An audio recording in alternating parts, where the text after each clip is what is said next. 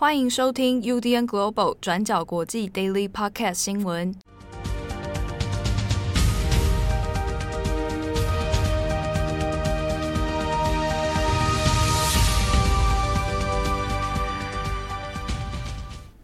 Hello，大家好，欢迎收听 UDN Global 转角国际 Daily Podcast 新闻。我是编辑七号，我是编辑惠仪。今天是二零二一年十月二十九号，星期五。好，这个礼拜呢，七号就出现在快乐的星期一，大家都期待你出现啊！啊，以及绝望的星期五 啊，星期五为何绝望呢？我想说，试图翻转大家对于日期的想象。好好，那周末也快到了，祝先预祝各位这个身体健康啊，平安如意。之后用你的照片来做长辈图好了。不要吧，我的照片。一生平安。这个周末是万圣节哦，对对，我都忘了。好，那我们最后再来聊。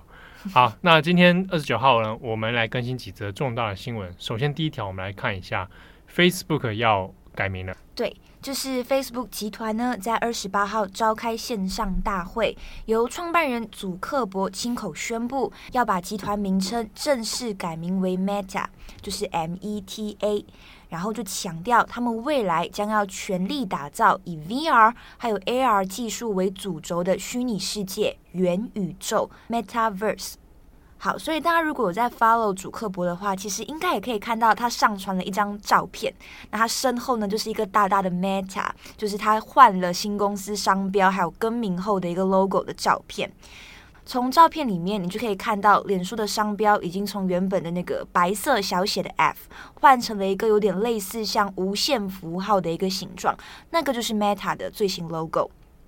那简单来讲，就是改名后的 Meta 呢，在未来就会成为脸书的母公司，也就是说，未来脸书呢不会是在代表总体品牌，而是有点像降级，变成跟 Instagram 还有 WhatsApp 这样子并列的一个子品牌。但是呢，祖克伯也有说，这不会呃去改变到公司的内部结构。那现在我们来讲一下这个命名的由来。祖克伯说呢，公司会用 Meta 的这个名字是取自于希腊文。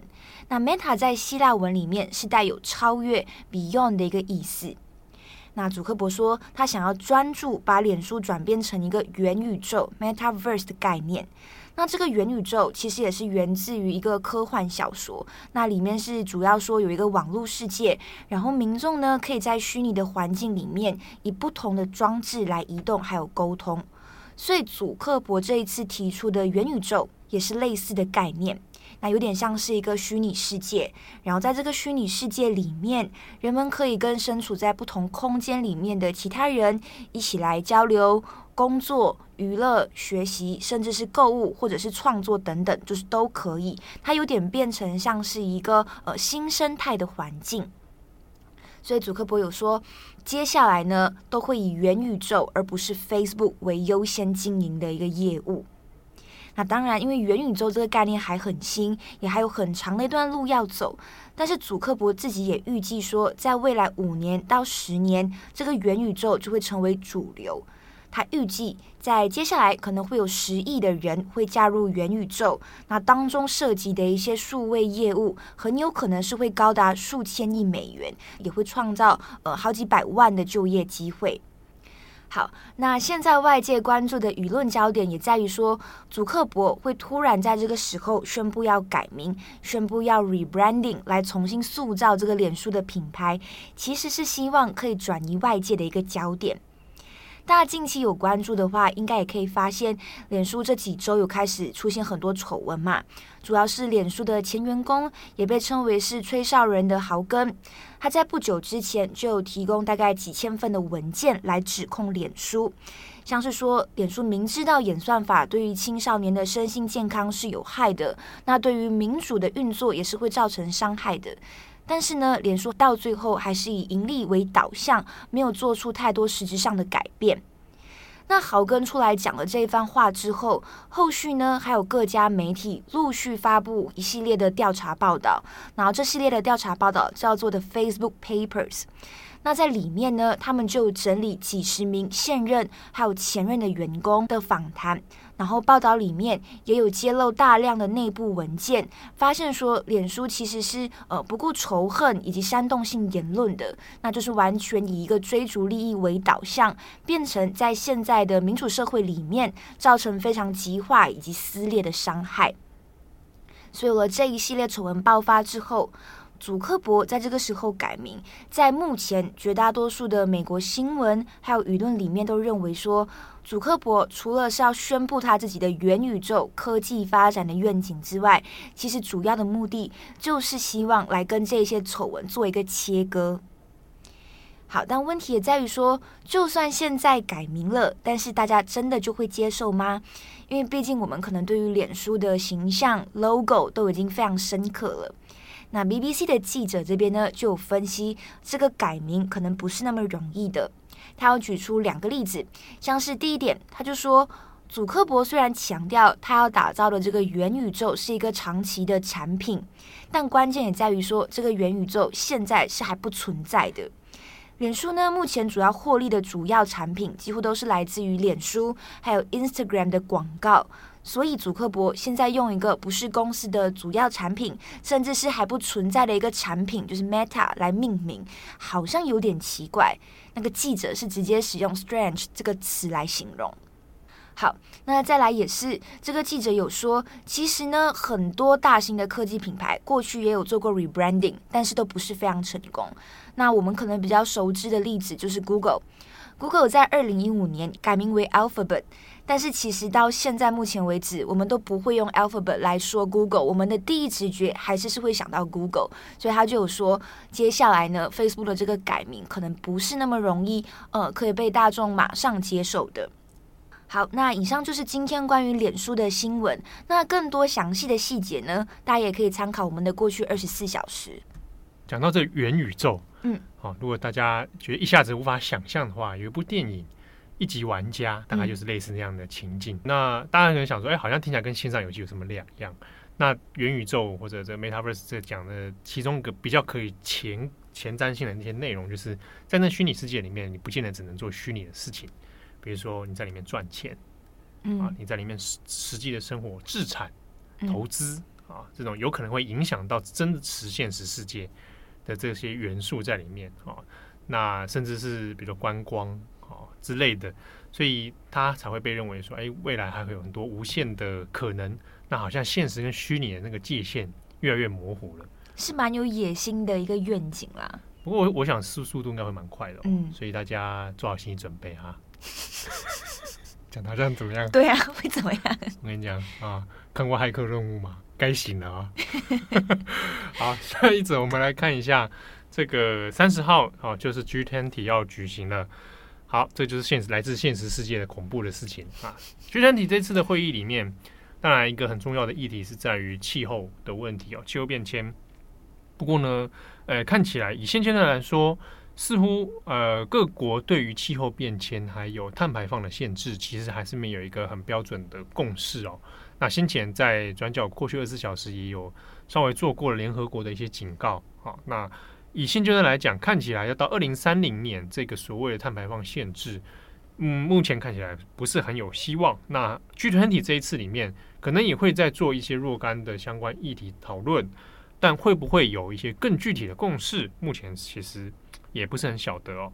好，那二三十号会议在意大利的罗马来举行，那其中有一个算是题外话啊，就是中国的主席习近平，呃，理论上他应该要出席。那这一次呢，他是用线上的方式来参加啊，来与会。那先前其实大家也在猜，到底习近平会不会出访？啊，那因为中国从二零一九以来都已经没有部长级以上的官员出访，那这一次也不意外，就是习近平不会去参加。但根据中国方面的说法，是线上参加之外，他还会发表一个所谓的重要演说。好，那这个重要演说内容会有什么？或者是在中国内部里面做什么样的表态啊？那目前也还不得而知。那有趣的是，其实其他外媒也会在做一些猜测啊，比如说，那中国什么时候才会有这种领导人出访？那目前还不晓得。那像法国的《世界报》啊，那他也做了一些呃评论讨论是说，诶，觉得中国的这样子的做法啊，一直没有一个这种高层级领导人直接的对外来接触会面，实体的会面，好像有点把自己封锁在中国这个区域里面啊，那比较不跟外界有一些比较实体的互动，好像有点。哎，把自己关起来的这种感觉哦，那这个是法国《世界报》的一些评论。好，那之中有一些脉络，我觉得可以，大家可以观察一下。应该到二零二二年二十大，二零二零年的这个时候，差不多就是下半年的时候，那就是攸关到习近平政权的延续与否的这个二十大。可能到那之前，应该都不会有什么太大的所谓高层级访问了啊。那有另一个说法，也是在那之前，应该中国不会有太剧烈的外交行动啊。那包含到比如说台海局势，包含到对美国之类的哈。那主要还是在于确保政权的稳定，因为到明年的这个时候，到底习近平的任期理论上已经到顶了，但是到底要不要延续，要找一个说法嘛啊，找一个说法让他可以延续他的任期。那二十大会是一个关键。好。那这个是关于 G20。下一则，我们再来看一下日本的选举哦，会在这个星期天十月三十一号就要开始了。好，那也因为三十一号开始，那前一天的这个 G 团体日本首相岸田文雄其实也不会参加，好，他也只是用线上的方式来与会哦。好，那三十一号的这个选举呢，是二零二一年的日本众议院选举哦，众院选，那这也是日本的大选了。这一次呢，这个大选的重要性也在于说，这是岸田文雄上任以来的第一次的考验。那当然是对选民来讲，就是来，诶，有点像审判日啊，哦，啊，来审判一下自民党跟国民党这所谓自公执政党的这个联盟呢，到底信任度到多高啊？所以对于岸田文雄来说，是一次挑战。那先前其实有讲过，是从岸田文雄上任以来。然后到解散国会，然后到选举，其实中间的时间很短啊。那包含到解散国会，然后到选举这个短短的大概两周多一点时间里面，其实对于各地方议员来讲，准备的时间，你选战的那个预热期其实很短啊。所以大家也在呃七嘴八舌，也在各种猜测哦，说但有的人担心说可能会对选举不利啊，有的人是想说那可不可以就短期决战？所以对岸田文雄来讲，这会是一个呃政治上的豪赌哦。如果最后自民党能够继续维持单独过半的话，那当然对于自己的政权延续是有帮助的。但是如果这次选的不漂亮，那很有可能这个岸田文雄会变成是这个任期最短的一次哦。好，那这一次的选举呢，众议院选举总共要选出四百六十五个议席哦。好，那这个选举制度呢，是一个人两票，一票你就投给选举区里面的特定候选人，啊，议员票。那另一票呢，是所谓的比例代表票，就是我们讲的政党票啊。所以一个人会有投两票。好，那包含比如说首相岸田文雄本人，他也是被选举人之一啊，他因为他也是广岛区的议员，所以呢，首相本人自己也会是要投入这次的选举啊。那通常这种。诶，岸田文雄不太不太可能没选上啊，那这个就是基本上稳支持是很稳固的啊。那像包含之前总裁选里面落选的那几位啊，但现在日本叫他们叫做总裁选败北组，比如说河野太郎啊、小泉进次郎啊、石破茂等人，他们也是要被选举。那这是最近这几天也可以看到他们到处在好几个地方造势啊，或者是这个演说啊、街头演说啊等等。那蛮有趣的是，河野太郎的地方人气还是蛮高的。好，先前上个礼拜吧，看到他在东京的品川区出现。呃，据当地人士的说法，就是很少有自民党的候选人在街头演说，然后还集合到那么多人。啊，他们现场说有一百多人以上。啊，有时候如果你看过那个日本日剧，或者你去日本生活过，看到他们会在那个小车子上面在上面讲话，嗯、啊，也没什么人理会这样。啊，知道他们的一些状况啊。好。那这一次呢，我们稍微讲一下，在日本的选举里面，它有一些呃数据上面的一些美感哦。好，比如说我们现在先看目前的内阁支持率，好，还有它的不支持率大概是多少？岸田文雄现在内阁支持率是百分之四十八，不支持率是百分之二十七。好，那这个支持度呢，已经比菅义伟好很多了。啊，那菅义伟这个先前就是因为他支支持度其实一直往下掉哦，啊，然后不支持率一直这个形成一个很剧烈的交叉点。好，我们来算一下它这个趋势是怎么样哦。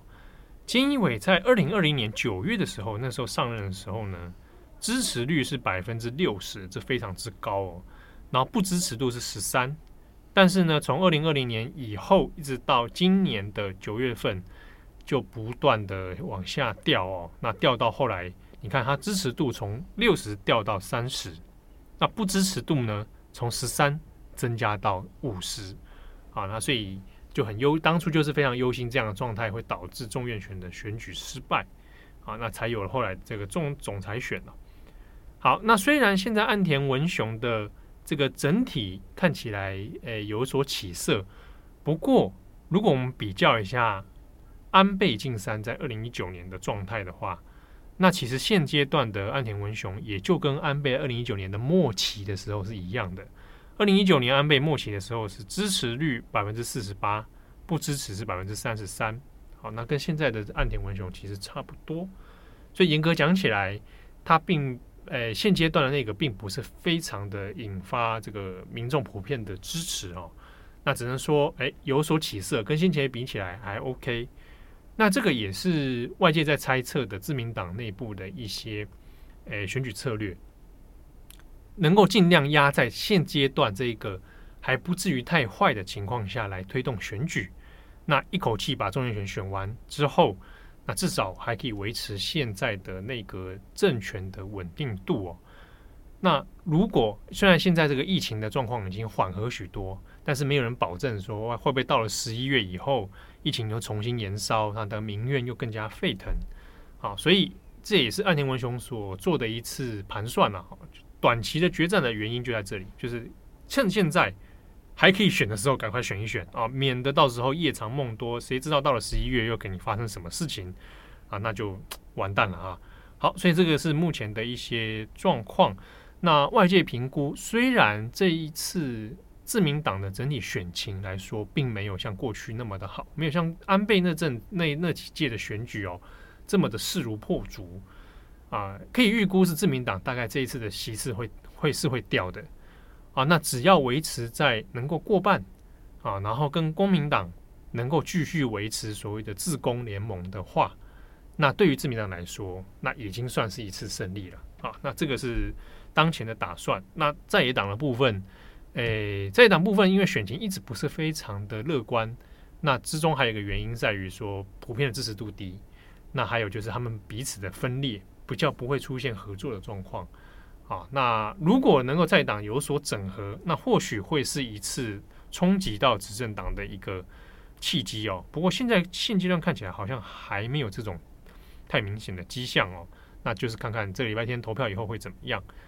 另一个问题呢，就在于投票率啊。那昨天我们在转角的 IG 上面其实也跟大家聊过，这这几届的日本选举投票率其实还是都是往下掉的。那虽然年轻人的投票门槛已经下修到十八岁就可以投，诶，但是从第一次手投足十八岁可以投以来呢，每每一次的选举也是投票率往下掉，所以看起来好像，呃，整体来说热衷度是不高的哦。这个也是大家在盘算的问题。大家也许会想啊，如果年轻人，比较不出来投票的话，是不是对自民党比较有利啊？因为自民党比较保守派，那他的支持群众大部分中高龄。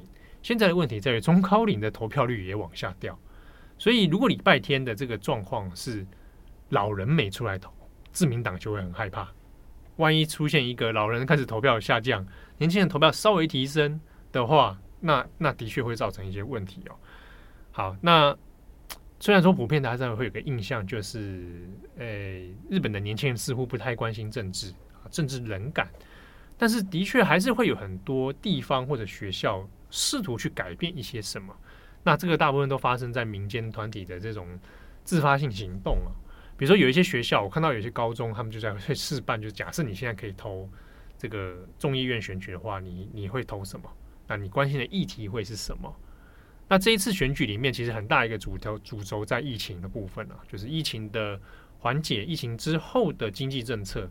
那其实对于不只是说手头组哦，不是说这个十十十八以上到二十几岁，包含到我们这个世代。我跟慧仪的这个时代，我们不同时代啊，啊我们不同时代是吧？硬硬要切割，哎、啊，还是也这样，也是哎。我如果我们两个摆在日本选举的话，我们是不同时代的，对啊，因为你算是二十代，对，二 X 岁好吗？我是三 X 岁。好，那在这个二三十岁的这个世代里面，出社会的人可以吧？社会人士可以，可以，可以，这可以。社会的青壮年里面，很关键议题，其实呃，在经济问题、职场。哦，劳动条件的问题，还有育儿，好、哦，那这个是这几年或者这一次选举里面，其实就这个时代来讲，他很关心的政策之一哦。那所以呢，诶，整体来说，其实并不是大家真的都对政治冷感，而是有没有办法催出这些人具体想透过投票去改变什么？好，那很多的民调或者调民间调查面也发现说，大部分人之所以冷感，在于。不知道投票能做什么啊？没有特定适合的政治人物，然后又不知道投了之后，哎，真的会改变什么吗？他们在国会真的发挥作用吗？哦，那个绝望感是比较强的。那之中又有一个 蛮恶性循环的讨论哦，比如说在 NHK 或者在一些媒体的这个调查里面，会去实地的去采访，比如说啊，那你为什么？不太讨论政治啊，为什么你不在 Twitter 或者在网络上面，或者跟朋友之间来讨论一些政治话题？也许你不投票，但你也许你还是会讨论吧。那之中有一些人的回答，哦，我看到还蛮多比例这样的回答是说，呃，因为只觉得政治议题很难，公共议题很难，所以觉得自己不懂。啊，这好像也不止在日本，我觉得世界各地大家都会有一个这样的状况，大家光是在忙着升学。嗯忙着工作，这所有东西都已经把你的注意力占掉了。对，如果我们不是做新闻业的话，哦，我们早就 对啊，是吧？对，但的确，我觉得也跟社会风气有点关联哦，也是哦。比如说发表意见这件事情，嗯，我这边讲这个关键点就在这里，就是日本的调查里面，我看到几个他们受访的人会说，怕自己讲错会被大家当笨蛋。就说政治议题、公共议题，我们不一定要政治，可能公共议题里面哈，我们就讲一个，比如说啊，夫妻别姓啊，或者是呃同婚这种，他怕自己讲错被骂，或者别人会觉得我是笨蛋，然后所以我干脆不要讲。嗯，啊，那其实有一些呃新闻评论或者一些公众人物，其实对这个说法是当然会觉得这是一个很扭，是觉得是扭曲的风气啊。啊，因为大家害怕自己错，所以而选择不讨论。但同样的风气，如果你如果摆在相对于意见开放的国家，我们比如说美国好了，鼓励大家发表意见的美国，嗯，如果你有认识美国人的话，你就会知道，他们常常会很高调的发表一些根本也是在不知道鬼扯什么的意见，可是他们被鼓励勇于发言。被鼓励，你的意见是存在，虽然你意见也许很烂，这个在一些学校里面常会看到。就是不管你是什么，但是只要你的意见，我们都会都会被重视，都会被聆听。他鼓励你发言，即便他是错的，可能或者讲的不够好，但没关系，大家讨论。对啊，但是在日本里面，他就反而去出现这种现象啊，他不讨论，所以就不太参与啊，就形成一个这个回圈。那你说？你要真的很了解到什么程度才能够发表吗？这个没完没了了哦，没有可能真的说完全百分之百了解什么议题才能够讨论的。那或者是有很多人是发表了之后，他又被骂哦，被泡，或者发表意见之后就开始有一些莫名的网友会过来跟你屌你说你反日分子啊，说你左胶，啊，或者是有的觉得右翼自己也觉得自己受伤害哦，被被人家骂极端分子之类的。啊，这种比较攻击性的言论、舆论环境，那也促成了很多人啊，就说啊，不要了，不要讲了，不要讲政治了，对不对？这个台湾有有有好几年，其实也是有这种状态嘛。啊，那这个是在日本的脉络里面了。但诶，如果比较起来，我自己觉得似乎这样的风气有慢慢的在改变。啊，当然没有说改变到非常大，但是如果对比二零一九、二零二零到二零二一，有一些契机出现了。哦，大家好像对于相关的讨论接受度变高了哦，那等等这样的状况出现，那也许会是未来一个新的气象，也不一定啊。当然还是看看这一次的选举投票率到底到 会到多少？如果不投票，大家又想做什么？啊，在日本的一些比较隐忧的是，不投票，但你又没要做什么？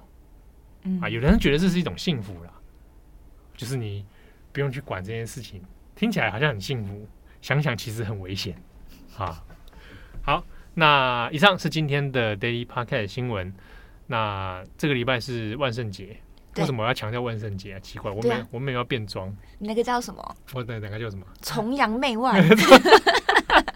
哎、欸，对哦，今年中国可以办万圣节吗？有几次那个万圣诞节都都差点那个，以前好像前几年吧，就会说反对圣诞节，中国啦。对对对，我记得有类似这样的。嗯、那个时候也是很多人新闻在说，哇，台湾新闻就讲说那个中国没没禁止办圣诞节这样。嗯嗯嗯、可是我后来看一下，就是中国的几个百货公司办的很爽啊，继续圣诞老人继续吼吼吼在那边笑，嗯、对？那今年不知道哎、欸，可能学校如果主动办的话，可能会被人家举报吧。啊，我住的那个地方啊，台北的某某地啊，啊，好像都把万圣节当成国庆日，你知道吗？已经在过了，是不是？哦、嗯，而且他们有发行自己的货币，季节限定的那种。你那边自成一国吧？很恐怖哦，很恐怖。有已经有人说那地方自成一国了。对啊，有那个货币就是那种振兴券呐。哦，对啊，但是他搞得像当地的货币一样，你知道吗？我心里想，不对吧？当地货币应该是美金吧？也对，也对。那边绿卡的人是这么多，对，美金跟日元，嗯，大概这两种吧。嗯，好，然后呃，这个周末可以预期那个地方，我一直不讲那个地方在哪里，那地方一定会塞车塞爆，又会有大游行。那大家会开始装扮，然后在街上走吗？嗯，这就是每年的乐趣啊，就是很多人会装扮嘛。那你会办吗？嗯，我之前办过。其实也不是办啊，就是刚好有朋友在地方开小吃店，嗯，帮他们顾店，这样办那个杀人魔。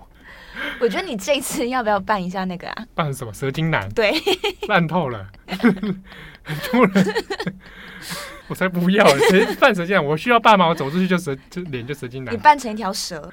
每一年都会看到很多那个流行的装饰啊，嗯嗯，比如说 Elsa 啦。今年我的预估已经大概一定都是满满的油。Elsa 还有在红吗？我看路上，你这礼拜还是会看到，因为路上还是 Elsa。我知道一些小孩子还是小孩子还是 Elsa 了。哦，那今年大概可预期是鱿鱼游戏吧？哦，对对，有。我已经看到有些书那商店在卖他们的装备了。我都还没看鱿鱼游戏，所以。一定会有办这个啊，那不然就是 Marvel 是一定会每年出现嘛。嗯嗯，嗯，就是钢铁人跟美美国队长、蜘蛛人这三大三大类，没有人扮小丑 啊，不然我扮小丑好了。我觉得扮小丑出去砸车子应该很合理吧？你要那你要买你要买装备，你可以，我可以是不是？你可以。好，那祝福大家周末愉快。我是编辑七号，我是编辑会议，我们下次见，拜拜，拜拜。感谢大家的收听，想知道更多详细内容，请上网搜寻转角国际。